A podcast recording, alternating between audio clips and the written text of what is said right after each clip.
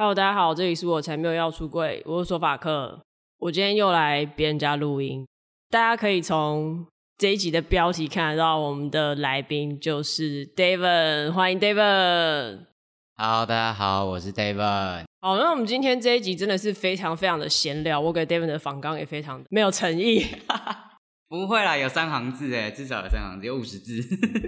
那我们今天开头想先聊一下，因为我们最近要一起办一个 Live Podcast 的活动，怕大家看不懂我们到底要干嘛。我之前跟 Connie 录音的时候，就为叛逆女孩的 Connie 就有提到说，其实想要办一些实体活动，然后我们就想说，哎、欸，好诶，之前 David 也有说，所以我们就。三组人马一起办一个活动，根本不可能练到彩啊！我们要还要花很多时间精力，还要花很多钱。对，我们都先花自己的钱。对啊，然后明明做节目也没有赚到钱。好，反正我们就是想说可以办这个活动。这个活动我们想要稍微讲一下啦，它就是一整天，上半场是。给 Podcaster 们参加，所以如果你身边也有其他朋友在做 Podcast 节目，然后想要多多认识其他节目的话，都可以欢迎来。因为六月份是骄傲月嘛，所以我们其实是希望它是一个比较偏性别友善的空间跟环境。自认为是性别友善的 Podcaster 们都可以来报名。我们没有一定要你的题目要做跟性别有关，拜托做跟性别无关的人 快来报名。一起来，我们希望有更多不同领域、不同主题的人。这样我们可以擦撞出更多的火花。一整天的活动，下午场的话比较算是听众的互动。如果你有在听《我才没有要出柜》，或是《伪叛逆女孩》，或者是 David 阿塔奈哈跨旅程的节目的话，都蛮欢迎可以到现场找我们玩。那一天比较特别的地方就是所谓的 Live Podcast 的部分。嗯。其实我们三个节目各有自己想要做的一些小主题，但是如果听众有想要特别听什么东西的话，我们也是可以。看看听众有没有什么建议，我们也是可以现场跟大家聊。不管你是 Podcaster 还是你是听众，大家就一起来玩，然后我们可以有更多的交流跟讨论。因为平常好像都是大家听 Podcast，就是我们一直在讲，然后听众就是在听。我觉得就这个活动可以形成一个双向的互动。这一次的活动，我们也是有找一些赞助的厂商，嗯、像比如说 Wonder Bar、台虎精酿。针对 Podcaster 们的话，那其实我们合作的耳瓜录音室也有提供一些优惠给参与的 Podcaster 们，所以就是欢迎大家多多来参加，有吃又有拿，然后以后来录音还可以打折，多好啊！如果你是听众的话，你想说我想要去参加 Podcaster 的活动，也可以。你现在录个十集，马上录取你。那是一集两分钟，Hello，大家好，这样可以参加吗？哎、欸，可以哎。Podcaster 们，我们希望他有至少十集的节目，是因为我们希望说他可能也是有想要长期往这个方向走下去。他来参加这个活动交流，可能也会比较有意义啦，不会浪费他的时间、嗯，比较知道自己会想要获得什么东西，然后会更有动力这样。其实今天主要找 David 是想要来聊一聊，因为三月三十一号其实是一个很重要的日子，你还记得吗？三月三十一号，好久以前啊！你说跨性别现生日吗？对对对对对，哦、就是这个没错。临时抽考，我想说，呃呃，如果答不出来，等下那刚刚那个空拍帮我剪掉。这表示我们没有 say 好，我虽然有给反刚，但是我没有 say，因为之前 David 为了。这个活动算是有做一集特辑，他邀请到一些比较知名的跨性别的前辈们。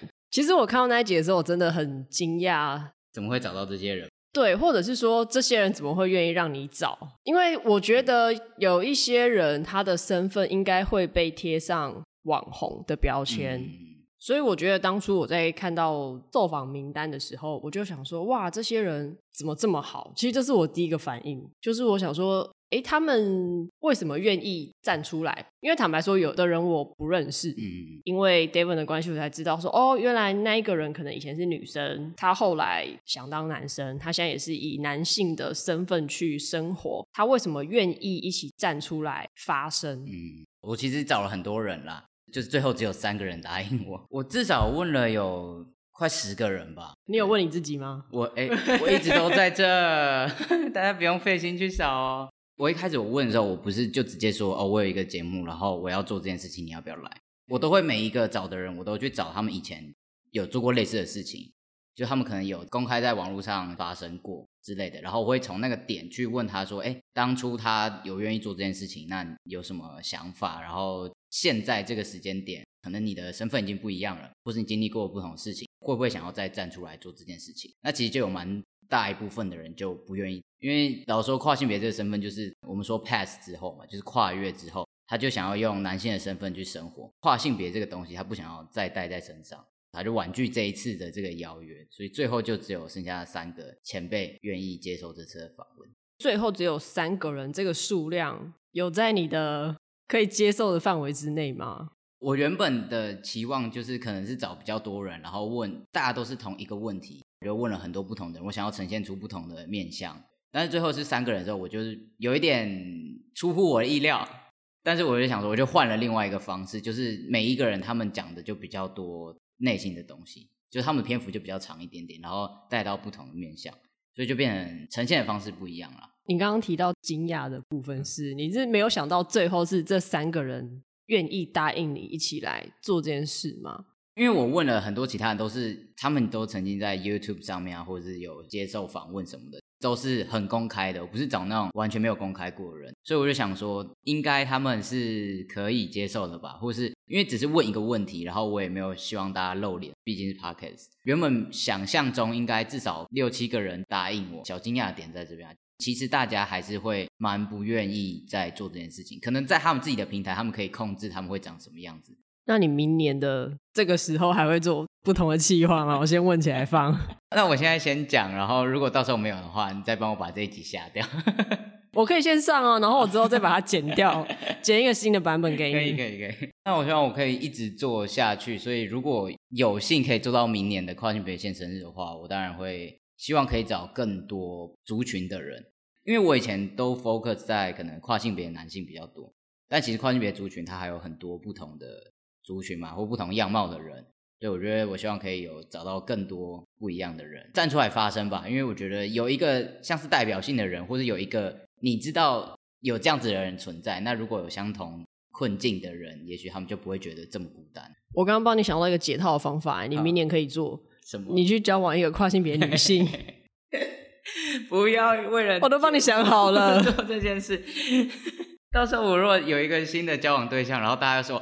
他是不是要做什么新节目了？等下大家就猜他的性倾向是什么，他的性别认同是什么，这样造成他的困扰。结果到最后交往对象是个男的，哎，也是不错啊，哎，也是不错啊。我们前阵子有去参加 U Power 的一日店长这个活动，刚结束他的颁奖典礼，也是蛮多所谓的网红或是名人吧，大家其实都是有出柜的。同志或是跨性别各种性少数的身份，所以其实我那时候就在想说，为什么可能有一些人他如果是接受到，比如说颁奖好了这种体面光鲜亮丽的事情，或许他可以很坦然的去接受，说我今天就是一个性少数，但是真正可能希望他帮性少数的族群发声或是站出来。的时候，其实不一定每个人好像都愿意做这件事。最一开始，我当初想要跟 David 聊的比较偏向是说，这些人站不站出来，到底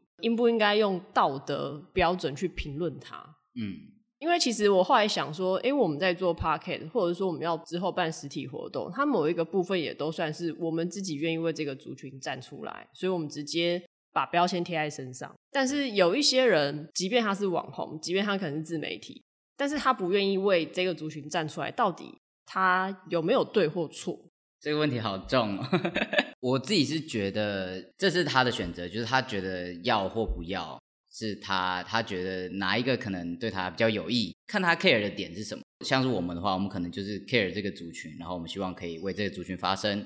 但可能他 care 的点是他想要赚很多钱，或者是他想要做其他。他想要做的事情，他可能是一个舞者，然后他想要 focus 在他跳舞的部分。每个人 care 的点可能不太一样，所以我会觉得，其实你做不做这件事情，不是说你有这个身份你就一定要站出来发声，只是有些时候就会觉得说，如果你是以这个身份被大家认识的时候，但是你却没有办法在这些人、这些族群被欺负，或者说被这个社会有一点压迫的时候，你却不愿意为他们说点话的感觉。不是说你一定要为这族群做多少事情，可是有时候你可以用这个身份，你站在这个立场去说话的话，也许会更有说服力。我自己会这样觉得啊，你不一定要多为这个族群奉献，可是至少可以说点话之类的。毕竟说点话不会花你多少力气跟时间。其实我要做这一集之前，我有去网络上找一些资料啦，因为我觉得对我来说。今天比较想要探讨的会是说一个网红或是一个明星或是知名人士。好了，假设说今天阿妹直接讲说，我再也不支持同志族群，她在演唱会再也不唱《彩虹》这首歌，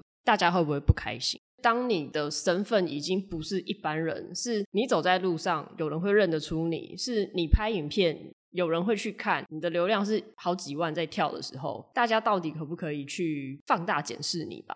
然后我在网络上有找到一个文章，他就有提到说，这个人他觉得网红其实也是公众人物的一种。当你变红之后，你有影响群众的力量，你的言行举止就不再是代表你个人。我其实还蛮认同这个观点，就有点像，其实有一些网红很多会有自己做创业。那所以，当你今天品牌不好，我当然可以检视你吧。你总不能说，哦，我只是网红。我不是明星，我不是艺人，我做的事情我可能就不用担负责任，应该也不会是这样。嗯，所以不知道大家怎么想？哎，如果假设说今天我跟 David，我们以后就是说好了，我们节目关一关，人家来问我们说是不是什么性少数，我们都说哦，那个不干我的事。就不知道大家会怎么去想象这种情况。可是这个问题也许对听众来讲，可能是一个很遥远或很复杂的问题。会不会觉得说他们做什么事情好像也不关我的事情？可是我一直会觉得说，如果以性少数来讲，我今天可能去看，比如说齐家威好了，我不会觉得他做的事情跟我无关。嗯，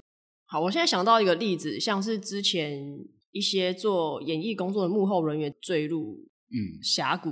然后往生的事嘛，嗯、那时候炎亚纶就有出来发声。嗯、那我觉得这个就是一个很好的，他直接用自己的名人的身份去造成影响力的事情。当然，因为我不是那一个领域的人，我不确定说他站出来讲这些话之后，后续的效应到底是不是有让环境慢慢变好，嗯、这我不知道。但是就我自己有看到的，在做幕后的朋友是的确一直有在关心所谓的可能他们超时的问题，嗯、他们很长对他职场安全。今天，当你是比较没有权势的人的时候，没有影响力的时候，有影响力的人可以出来讲一些话，或许之后可以帮助到你。我觉得这个都算好事吧，嗯、就是大家可能可以用这样子去想，至少让这个议题或这件事情可以被大家更看见。因为如果是一般人讲的话，大家就觉得哦，好像不关我的事。可如果是一个有影响力的人的话，就是站出来讲，大家可以更愿意去看。更愿意花时间去了解他到底在讲什么，因为如果像是我在讲很普通的事情，可能大家就不太会想要知道。你是说你可能讲一些不是跨性别的东西，大家都不想理你？对，我我来教大家做面包之类的，然后讲什么面包师傅他们的职场安全，大家应该就不会想理我。大概就是这样。其实这件事情应该是说离大家都不会那么远，大家可以更关注身边发生的事情，或是更关注这些。可能我们只会看到，可是不一定会碰到的人，那也许他们在做的事情，某种程度上或某些时刻，就真的会影响到我们自己的生活。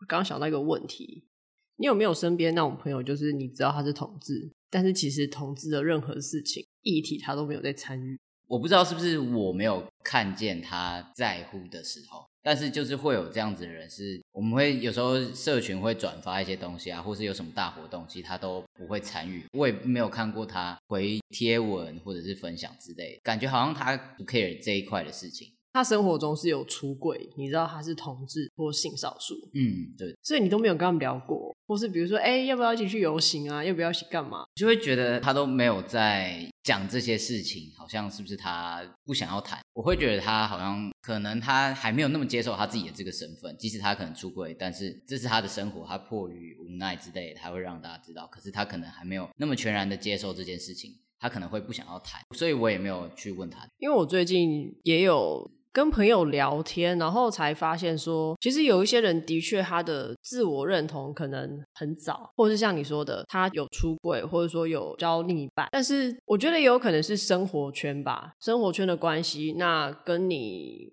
互动的朋友可能资讯有没有流通，一些生活背景经验的影响，他可能就没有特别觉得我好像需要参与。同志相关的议题，我需要去接触一些性少数的东西，甚至说。最基本的游行好了，他可能已经出柜了五年、十年，但是他从来没有想过，哎，我要去走走看游行，嗯、而我可能可以去参加一些其他跟性少数相关的活动啊、讲座也好。有时候这个真的是每个人的生长背景环境也不同，嗯、所以你也不能去怪他说，哎，你怎么好像不关心 这个圈子？嗯、但是我觉得。这个状况跟网红各种不同的自媒体，我觉得又有一点差异吧。嗯，当你今天有话语权的时候，你都有讲话的权利，有人愿意听你讲话，那你真的不站出来吗？哎、欸，我没有在 diss 谁哦，我只是想说，我其实有时候也很想要理解那些人的心态吧。比如说，你说一句话，你有没有办法收十万块好了，或是你不想要做免费的公益，或者是你觉得你要为一个族群站出来，一定要收钱才有意义的话，这些想法就都是代表他们个人啊，没有什么对或错。对，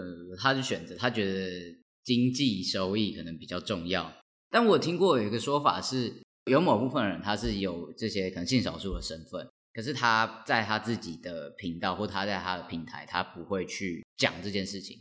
像如果是我的话，我可能是一个好，假如说我今天是一个 dancer 之类的，我是一个很很会跳舞的人，然后我的平台就发很多舞蹈的影片，但是我是跨性别，但是我不会在我的频道上面讲我这个身份，因为他觉得说他不想要被人家用不同的身份去放大检视，他会好像会被贴上一个标签，就有些人是这样子的状态，可是有些人是他就是打着我就是这个身份，但是利用这个身份带来的一些优势。就好像不太一样，就有点像我们一开始提到，就是有一些人，比如说像小 A 啦，大家就知道他就是身为一个跨性别，他就是以这个身份被知道。所以他也很坦然的去接受，然后像他后面我知道他有拍一些跟性少数相关的 YouTube 的影片。嗯。可是如果当他今天某一天频道完全不再出现任何跟性别有关的东西，他只希望大家 focus 在代言产品好了。假设我不知道如果长期支持他的人会怎么想，看他留言嘛，很多人都会说漂亮或是怎么样，看得出来大家都是因为他的某一个性别气质，或是他对自己的某一个性别认同而认识他。假设他今天如果再也不提这件事情，会不会有些支持者会比较失望？这个都是假设哦，哈。我说假设，我也不是支持者哈。对，我们只是一个 举例，我是蛮佩服他的啦。嗯嗯，我都有在 follow 他，虽然没有很认真，但是我是觉得，我相信他对某一些跨性别的影响力应该会是好的。嗯。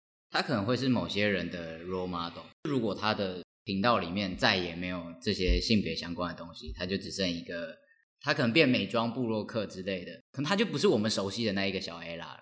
我刚想到一个例子，不确定好不好，你不要害怕，我不会乱说话，你不要紧张，这是我 节目好不好？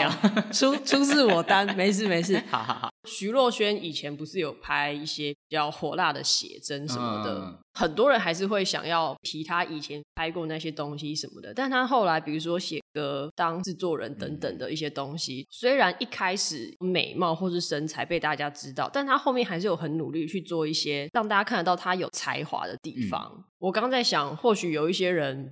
他不想被再提及以前的身份，会不会是其实他没有自信，把其他事做更好，就是很怕别人只看他是性少数，嗯，是这个身份。他努力的东西，怕大家看不到，还有可能会觉得，如果是在其他部分的话，他好像就比不上其他的人。哦，因为其他他做的东西可能会更有专业领域厉害的人。对对对对对对对。既然他是这个身份被认识的话，然后他要跳脱出去做其他事情，可能又打不赢原本那个领域里面的龙头。那是不是他不够努力？这我就不好说。不是，因为我刚又想到一个例子，我不知道大家，哎，我真的脑袋有很多例子，就是可以去 diss 一些人，哎，真的是很不好意思。那个 YouTuber，你知道鱼竿吗？哦，我知道，我知道。然后因为他不是很会唱歌嘛，嗯，所以我知道他后来还有上一些跟唱歌音乐相关的节目，然后他又自己出单曲拍 MV，这不就是一个成功的例子吗？他这个部分是的确有让人家看到说，哎，他其实真的除了他产出的影片以外，歌唱部分是很有实力的，嗯，所以人家也才会愿意帮他找他上节目嘛，对，甚至做这些东西。我在想，如果今天是我好了，我就是因为这个节目，所以大家知道说法克是一个女同志。但是我觉得，其实更多时候，我们可能要对自己有信心的，除了性别以外的事情吧，因为毕竟大家都要生活，性别只是其中一个部分而已。所以我有时候反而会觉得，好像故意不去谈性别的一些已经出柜的性少数，好像在逃避什么。我只是很想试着去了解他们的想法啦。但是你要说到底有没有错，其实也没有错嘛，就是大家的选择。对，就是选择。这个讨论，我跟你说，大家 David 超级无敌紧张，因为他很怕我会讲出一些害死他的东西。好啦，没有，我没有害他。我们心中都有某一些名单啦，哈，我很怕他不小心讲出来而已。不会，不会，不会，我没有要讲出来。但是我觉得，身为网红名人之后。你的支持者，或是偶尔有在 follow 你的人，其实是有看得到你在干嘛，嘛。其实大家都看在眼里。哇，我是有那个名单，就突然在我脑海一直跑，一直跑，但我不会讲的。而且连就是大家对他的评论都开始在我脑海里一直跑。哎，所以那些名单其实一开始大家对他们的评价应该都是很好的。嗯，就是这些人，他们一开始的时候就是用这样子的身份被大家看见。他好像是利用了这个身份被大家看见之后，然后他就想要做其他事情，然后又不再管这个身份或这个族群的任何事情。可是拜托，粉红经济超多人很有钱哎，虽然我们两个应该是没钱的，不包括我们，我们在粉红经济的外面，我们在经济的外面，大家会觉得这种人有点像是背叛这个族群，讲的好像严重了一点啊，但是会有这种感觉，就是你利用了这个身份让自己红起来之后，但是却不愿意为这个族群多做一些什么。哪天 David 跟我如果红了，我们不会把节目删掉的，不用担心啊。来啊，来打脸我，但也要先红啊。好啊，其实这一集真的是抱怨，我觉得也 OK 啊，因为的确这个圈子我们看到的一些名人网红就是这样啊，他们很想要抛弃自己的性少数的身份，做其他的发展。那但是你当初就不要打着我就是。或者是说你可能到处上节目，到处拍影片，这都是证据哎。有时候这些身份的某些话题，它确实可以带来一些流量。那你可以看到，可能有些人他就是持续的利用这些特点去赚流量，可是他却在真的需要他的时候，却不愿意站出来做点什么。就身为一个追随他很久的人的话，看到这件事情可能就会有点难过，就会希望可以看到更多真的对这个社群有帮助的事情。我觉得还有一个很重要的点是说，并不是台湾现在同婚过了就真的什么事都不用做。嗯，有一些圈内人好像也有这种想法，他们会觉得说啊，都可以结婚啦。可是你现在可以结婚的范围很小，你只是台湾人跟台湾人可以结婚，那性少数那些异国恋的人怎么办？蛮多同志圈的人。他们不关心就算了，其实有时候也会有点冷嘲热讽吧。我就想说，干你是吃到互相蒙口水是不是？他们很直接享受到前面的那些做性别议题的前辈们的成果，成果又在那边抱怨说啊，我们现在这样就 OK 就很好很棒，嗯，我们为什么还要做其他的？那你就是什么都没做的那一个，他就拿到他想要了，然后就说好，我们都不要再做了，我觉得累了。但他根本什么事情都没有做，累屁呀，啊！哎，欸，我们录 Podcast 才累好不好？回去还要剪，很累，欸。我觉得这一集是自肥的一集，把自己想说的话说出来。这一集其实我也是让 David 讲他想讲的啊，我没有设限很多，就是没有，完全没有设限。我甚至不知道讲什么，一来就这个是不是？好，我想一下，跟我要搞什么？这件事情可以通用到很多层面吧？嗯，可能不同身份、不同族群、不同议题都有类似的事情。今天这个议题，我觉得大家可以想想看吧。我今天如果是一个。性少数的身份被大家知道，需要我的时候，我到底要不要站出来，或者是说我要不要免费站出来？我觉得它可能都是一个可以被讨论的议题吧。诶，你有没有想过，如果你之前的那个特辑，你的受访者如果有人跟你说，我可以帮你录音，但是我一集收两千，我可以理解，但是我会说我没有办法负担这个。但是我可以理解有些人他可能觉得他做这些事情他都要有一定的回报。毕竟他可能把这当成工作，他搞不好就会想说：“干你好穷，我最穷，做 podcast 能不穷吗？穷穷穷！哎、欸，大家，我们现在是共用一支麦克风，而且是最烂的那种 USB 麦克风，在 David 家哦，所以这集的收音可能会有点差，大家请见谅。好了，我们今天真的就是闲聊。我从我家跑来 David 家闲聊。那我们今天节目就差不多到这边。如果喜欢这一集的话，可以帮我到 Apple Podcast 五星、脸书 IG 追踪。我才没有要出柜，还有阿塔男孩的跨旅程。以上言论不代表所有女同志跨性别言论。拜拜，啊，拜拜。